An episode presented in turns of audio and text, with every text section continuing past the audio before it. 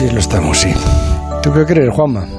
Antes de empezar la Eurocopa, Luis Enrique dijo que tenía que convencer a los jugadores de que la selección era una de las favoritas al título. Parece evidente que no los convenció. Lo más probable es que equivocara el discurso. No tenemos un equipo para disputar el campeonato y tal vez hubiera sido bueno admitirlo. Cualquiera habría entendido que el grupo está en formación y tiene como primer objetivo madurar a partir de esta base, la actitud de la afición habría sido otra, más tolerante a los errores. Hasta es posible que los futbolistas hubieran jugado más liberados. De haber ajustado mejor las expectativas, entenderíamos que empatar contra Suecia y Polonia no es un drama, es un espejo de lo que somos. Tenemos virtudes considerables, pero también defectos que nos condenan. Competir sin gol es como querer matar un oso con un cuchillo de postre. Despistarse en defensa es utilizar las pocas balas que tenemos para dispararnos al pie.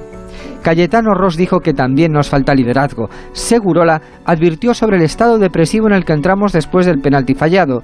Gerard habló de lo previsible del juego. Fue Mr. Chip quien hizo un esfuerzo por levantarnos el ánimo. No es la primera vez que empezamos mal y acabamos bien.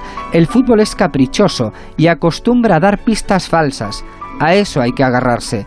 Hay que confiar en que la rabia del equipo sea productiva y no venenosa. Hay que esperar que el ambiente no se incendie más de la cuenta.